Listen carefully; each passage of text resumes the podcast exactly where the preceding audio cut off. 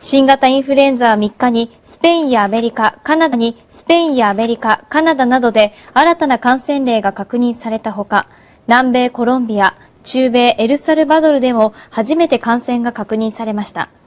日本時間の今日午前に発表されたメキシコの感染者数も大幅に増え、これまでに20の国と地域で1000人を超えました。